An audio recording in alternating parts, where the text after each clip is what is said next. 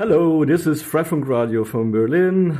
Today we are doing an English broadcast and podcast. We're broadcasting on 88.4 megahertz in Berlin and 90.7 megahertz in Potsdam. Today we are with Gio at the Wireless Community Weekend. Gio has presented a splendid idea about uh, how to fix issues with the ad hoc mode or also the 802.11s mesh networking mode in OpenWRT. And he's involved in another very interesting software project, at least. Uh, so far, I know only about two. I, I think there are way more, but maybe we can introduce Gio first. Um, say hello, Gio. Hello, Andi and Elektra. Hello to the people that hear us. You came here from Italy uh, to, to Berlin to visit the Wireless Community Weekend, and I hope you enjoyed it. Yeah, I enjoyed it. As always, I, I, it's not the first time I come to Wireless Community Weekend, and it's always that I can. I have this pleasure to come and visit and meet the communities of, of Freifunk here. And I think you have a long history of uh, wireless uh, community uh, networks. Yeah. So what my um, my first experiments with the wireless in a more community uh, communitarian way from my adolescence. Probably I was 13 or or or 12. I don't remember exactly, but uh, I, I got those those Wi-Fi routers in my hands that were probably like the commission from some office or something like that, and I started fiddling with those routers and. Uh, and I started asking myself why if it was possible to make those mm, two devices communicate without any cost, why the telephone company was making us paying so much for for a very similar service. And uh, well, at the time I didn't have uh, much knowledge, but these questions started uh, boiling in my mind, and I started experimenting. Uh, then, when I was 14, I moved to Rome and uh, started to have contact with the Linux.org uh, people that were pretty active in at that time in Rome. And when I moved to Pisa for the university, I started together with other people at eigenLab, that is this hack lab that we founded there, a community network. We built the um, the network and also we attached it to the we connected it to the university network so every student that wanted could uh, have network access at home and also had um, scientific paper access from home because the university had a special contract with the with the societies that manage the scientific papers. So you can access freely from their network. And by extension if you use the, university as a gateway you could access it from the community network. Then I moved uh, to Madrid, then to Barcelona, then to Argentina, and now I'm back in Italy and back here. I'm not sure if my first time at uh, Wireless Community Weekend has been in 2009 or 2010 or around. The- You you have lived in a lot of places, and uh, it, it sounds that everywhere you were, you founded a new community network. Or joined the or, effort of or other joined, people. joined one, yes. and uh, you are also part of a project that's called uh, RetroShare. I, I just know it from, from our Google Summer of Code uh, programs where where uh, RetroShare is always a part of, and maybe you can explain us a bit about this this project and uh, Um, say what it is about. Yes, my knowledge of RetroShare uh, has- has begun from, from my community ne- uh, network experience. In Pisa, we had this network. Uh, it wasn't very stable, but uh, when there was some some problem, it wasn't global. So maybe a, a piece of the network wasn't working, but while another one was, and what was happening was that um, we had the network. Actually, there was no, no no hard motivation why our devices could not communicate between them. But if the gateway goes down, no application or, or most none was or um, of the usable or the user friendly one weren't able to communicate, even if there was actual network and possibility to communicate. So I started an, an endeavor to search for uh, already existing application that could work uh, in such a setup and started to try them. At the time, I was also uh, the beginning of this fed- federated social network uh, movement, and so we started uh, um, probably the the first Italian instance of diaspora, and was one of the, the biggest instances in, in Europe by chance. We we didn't intend to do that, but people start subscribing there, and we have more than uh, I don't know 30 30,000 user in in few weeks. um, and but again, uh, the, uh, installing local services and uh, like, like diaspora or, or other services that we tried, like we had also our own XMPP service or um, we had uh, I don't remember if it was asterisk or something similar installed, but again there was a central point of failure. So when when the network was was broken in a certain point, the rest of the network, even if it was working, the people wasn't able to communicate between them. Um, so I I concluded that the, the, the solution was to to use uh, re- really peer-to-peer uh, applications, and I found RetroShare. At the beginning, it had a problem that uh, it made uh, a, a, bit weird uh, assumption what was a, a private network. It always assumed it was a slash twenty four our network was bigger, so it uh, uh, it found some peers and uh, didn't others. So I started contributing RetroShare patching for this mm-hmm. for this uh, strange. Yes, because people that uh, started the development of RetroShare never were on a community network, so slash 24 was everything they had seen mm-hmm. on a on a local network. Uh, and um, and the RetroShare had um, the capability it worked. Even if internet uh, goes down or a part of the networks wa- was down everyone in uh, reach was able to communicate with the others. And plus it had uh, many many services implemented. It had file sharing it had uh, uh, chat it had mails forums mm-hmm. um, some some kind of things that resemble a blog that is called a channel and uh, and so on. So that's how it started uh, my my contribution to RetroShare. Sounds interesting. A very, very cool. service uh, service collection somehow. Yeah. The Freifunk network net, or the community, as far as I can tell, never managed to have like a lot of local content. Mm-hmm. We were always focused on delivering internet access. We always wanted to have like local services. You're just telling us that you already did long ago, successfully. great. yeah, more, I would say more or less successfully because well, the, the it needs more work to be more user friendly. Not because the UI per se is not user friendly, but because there is many things which the people nowadays are not used to do anymore in a peer-to-peer way.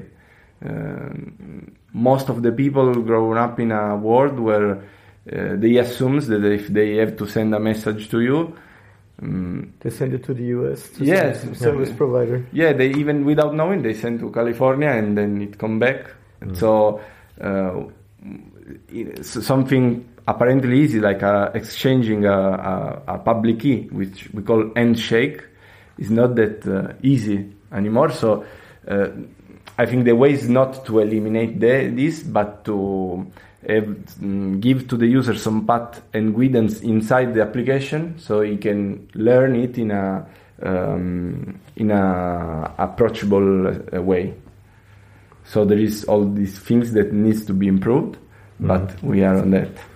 And uh, from a from a user's view, uh, how does it work? You install kind of an app, or you have uh, some web interface? Uh, yeah, basically, uh, there is the historical interface is re- RetroShare which contains all of the all those services mm. all in one, so file sharing and so on. So you install it. Uh, it asks you what name you want to give to your profile Mm-hmm. Uh, it creates a profile, but it's not a profile on a on a service. It's just a key on your on your computer, and then you exchange the public key with the others, mm-hmm. and it starts looking for them on on the network and and connect to them directly. So the uh, TCP or UDP connection are uh, only to toward trusted peers, and uh, and then on top of this web of trust, uh, the content flow so it is relayed by trusted peers. So for example, you mm. can access a, a, file which is shared from someone uh, far away, I don't know, in Japan that you don't know. Uh, but automatically, what happens is that the content is encrypted and relayed through as many op as necessary. Of and those op are, are um, the characteristic of that ops is that each node trusts the others and uh, in, in a chain. Um, and and then you get the contents you Yeah. you needed, or send a message to someone you don't don't have don't have a real a, a direct uh, trust connection. Sounds really interesting. I I think we should tell our users to try it and uh, use it in Freifunk networks. Yeah. What hardware would you need to, to run such an instance? Uh, you're not going to run that on an OpenWRT based router. Uh, I haven't ported it on OpenWRT yet, but it I think it's feasible, uh, especially since uh, uh, one of the endeavor I took on RetroShare is to clearly split the library part, which is called libRetroShare, from RetroShare uh, GUI, which is the graphical interface written with Qt.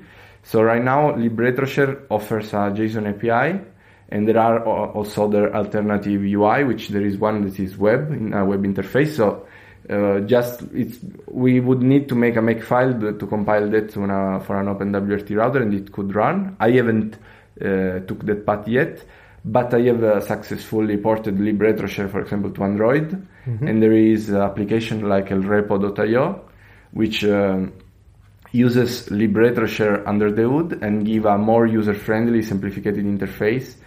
Uh, right now, it's a prototype. It resembles more or less Instagram, but it's fully decentralized and and Federated. uh, No, no, no. It's not even federated. It's completely peer-to-peer. Uh, so there is mm, in, in federation usually there is many small servers and user like trust one server. In this case, there is every nodes are are, are how to say have the same uh, role. They are our clients and server at the same time, all of them, even the one on the running on the mobile phone. Oh, Wow. nice.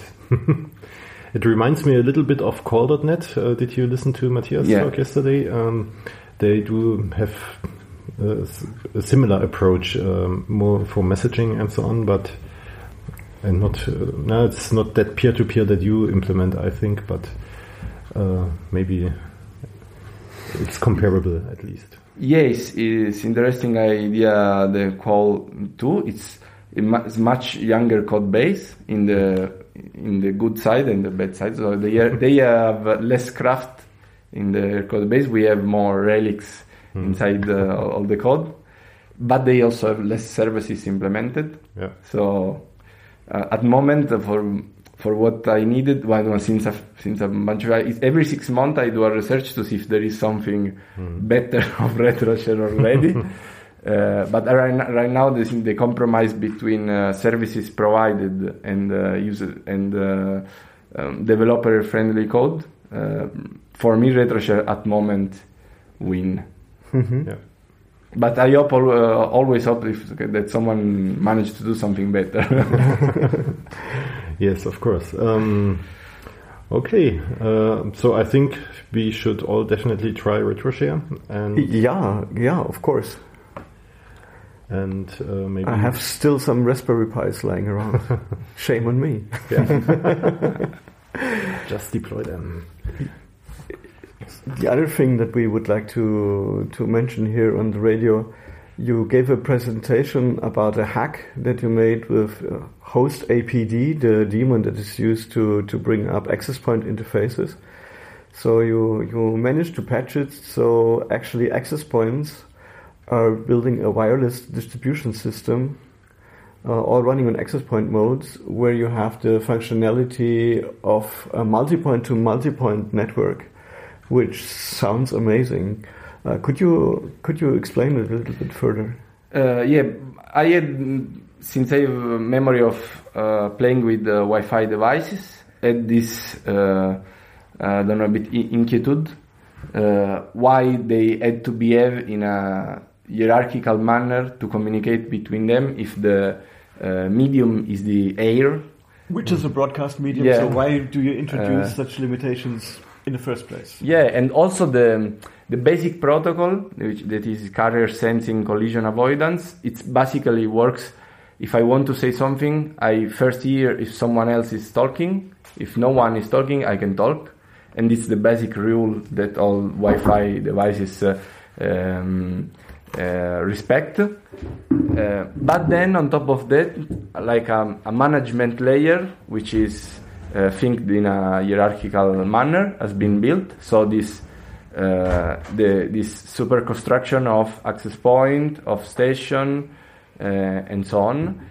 And uh, even if ad hoc mode 11s uh, some way promised um, uh, another possibility, but they were never uh, taken seriously or mm, seriously maintained. So uh, they always lag, at best lagged behind in features to on access point mode. At worst, they didn't work. Um, so my idea was so access point mode. Um, it's well maintained. Um, I I didn't find a reason why two nodes in access point mode could not talk each other. Uh, so I, so I think why they don't talk. They actually received the communication from the other, but they at some point in, in the processing pipeline they just drop what they received. Um, so uh, so I investigated and and um, had this idea that if I if I convinced each access point that the other access point were actual stations, they would receive and send packets to those access point without any, without problems. And I patched hostap, OSTEP D. Uh, so when he see another access point, he simulate the data station by adding it to his station table. So the the frames that are transmitted by the, those access points get into get processed as if were they were sent uh, by station, and same goes for replies. And it happened to just work because there is no real reason, uh, hard reason why they can do that. So A stroke of genius, I would say. uh, why, is, why shouldn't it work? then it works. yeah, it's uh, le- less than uh, 50 lines of code, and it works. And uh, when did you prototype this? Um, so I spent most of the time into digging into hostap code because it's huge and convoluted. Uh, I think it's uh, I don't know six months that I fiddle with that things, and then um, the the real code that do the job I wrote it in the I don't know a week. But all the time before was experimenting, like opening. Uh, a hard open hostap putting print here and there and there, and see when this code is triggered, when the other. Let's see what happened when a station connect, and so on.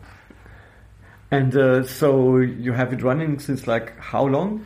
Uh, I'd say two months. T- two months. And you presented it on BattleMesh, you presented it here, and where else? Uh, I couldn't be at BattleMesh, but others talked about this uh, endeavor at BattleMesh. I, it's first time I present. Uh, mm, I personally is here, but I've published. Uh, Cool, you're first. yeah.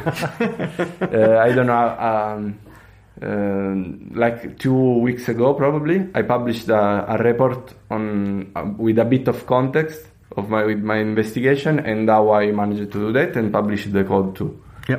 So we'll put the link into the show notes. Yes. Yeah, very cool. Yeah. And uh, so you are you are using it uh, in in your network, and do you see any disadvantages or something like that, Uh, or down downsides? Um, It's not yet used in production. I haven't found uh, clear disadvantages at the moment. Uh, it's just that the the code of LibreMesh needs to be adapted to deal with this new mode because uh, for e- every new link, um, um, network interface in Linux kernel is created. Uh, so we and that's up in a runtime. So we need to react to this to that modification and at runtime configure the, the things. which is uh, things that's new in, into LibreMesh. LibreMesh historically, well, it not, it wasn't the, proposal, but we haven't implemented yet this reactivity at runtime. Uh, what is already implemented it generates configurations, but those configurations are, are pretty static. So we need to change LibreMesh in a way that is it can uh, react dynamically to creation of interfaces and so on, and configure the routing protocol. Yeah, so you you have to detect that a new station has been found, and that station must be added uh, as an interface Yeah, the, to the routing Yeah. that you're using. Exactly. So hostapd already uh, create the interface. The missing bit is telling to the routing protocol there is a new interface you can use. Yeah, and that must be uh, added dynamically. Yeah. which uh, is feasible for Batman, Yeah. Probably for OLSR. Don't don't know about it. And when we know the interface names, this, this should be easy. You can Should be easy. You uh, could uh, modify the code could be modified to, to do this. yeah. Yeah. Yeah, they follow um, the scheme. It's uh, they call fee number, where, where the number is the number of the radio, and then uh, STA number, which is the number of uh, of the station. Okay, so there, there's some work to do for others too. And Yeah. Yeah. do, you, do you think uh, that it, this patch or this hack uh, will be merged to hostapd soon? Or So I don't know in, uh, if it will be merged in the hostapd uh, project uh, soon because I don't have direct contact with them, but I've talked with OpenWRT, uh, OpenWRT people, and they are enthusiastic and want to to merge it as soon as possible into OpenWRT. Probably that will will uh, create enough momentum to have it merged into hostapd, but I don't know. Fr looking at the code, I have more the idea that uh, there is much influence from corporation into hostapd development, so I don't know if they will be happy to merge something like that. But it's perfectly fine to run OpenWRT with a patched Yeah.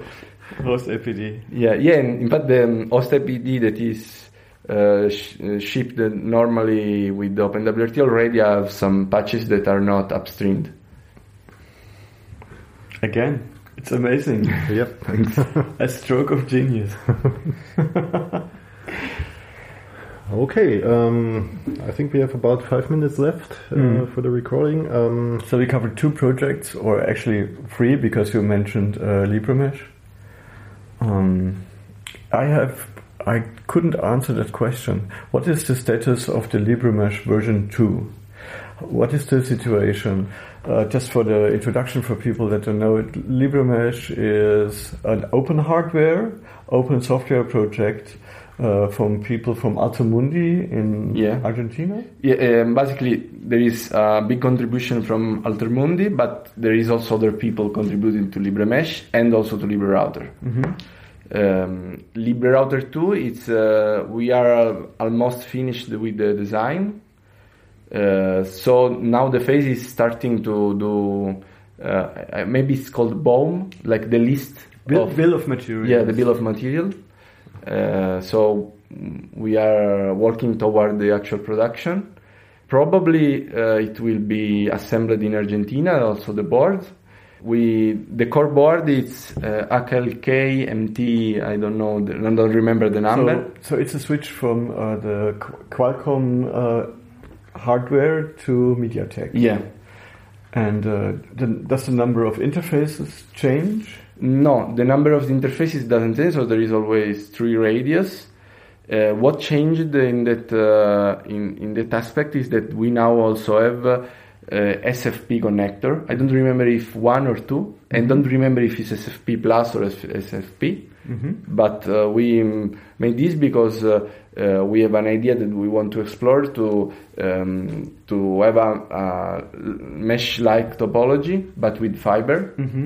Uh, because with cable we we have a, we have a problem because when you connect different houses with cable uh, beyond stat, um, electrostatic charge and so on it's basically some way connecting the um, the electricity installation of different homes. That can lead to a multitude of problems. Yeah. For example, if the lightning goes down uh, with fiber optics, you have no risk whatsoever. Yeah.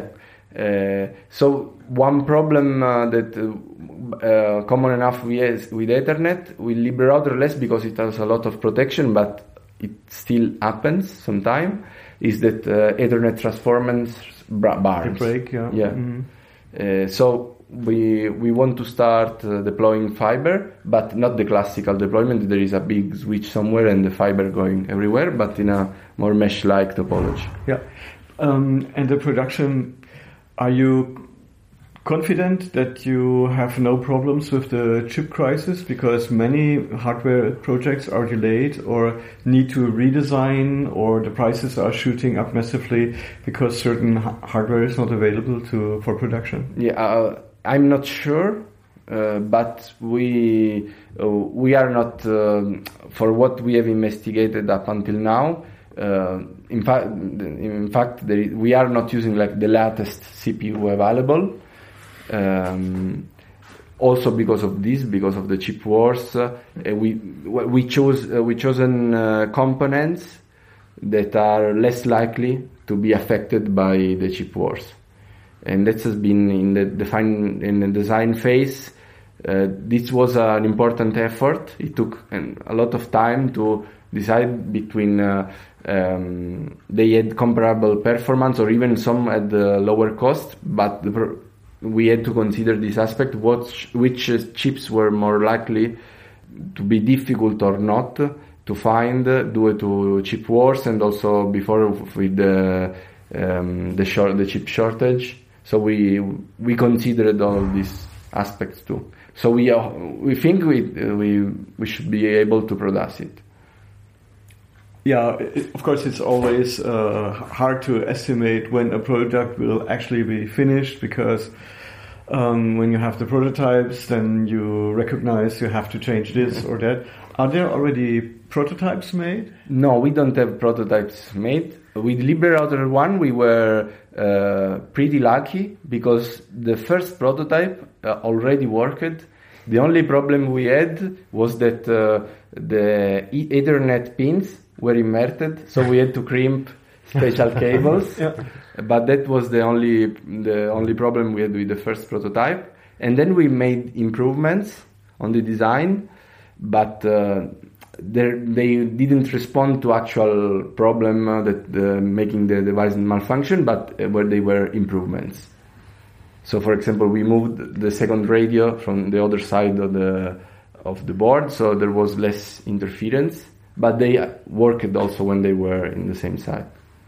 Amazing. And uh, it might be cheaper than the last version, even at the end? It might be. Mm. Uh, it might be cheaper. Yeah. And it will be like a Wi Fi 6 standard then? Uh, so mm we don't have uh, because it's it's modular. The radio, uh, except the one which is integrated in the CPU, the other two are a mini PCI Express. so you can change. Yeah, so you can change. So we have explored some models, Mhm. but we haven't uh, decided for a definitive one uh, yet.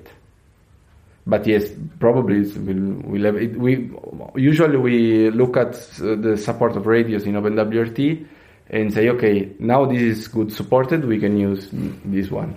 Mm. Well, uh, let's see if the devices, when they're done, will actually also di- find their way to Europe. Europe Yeah, if yeah, they're made in Argentina. yeah. That may be complicated because of all the regulations. Um, maybe we can uh, get some sets, sets to assemble them on ourselves. Yeah.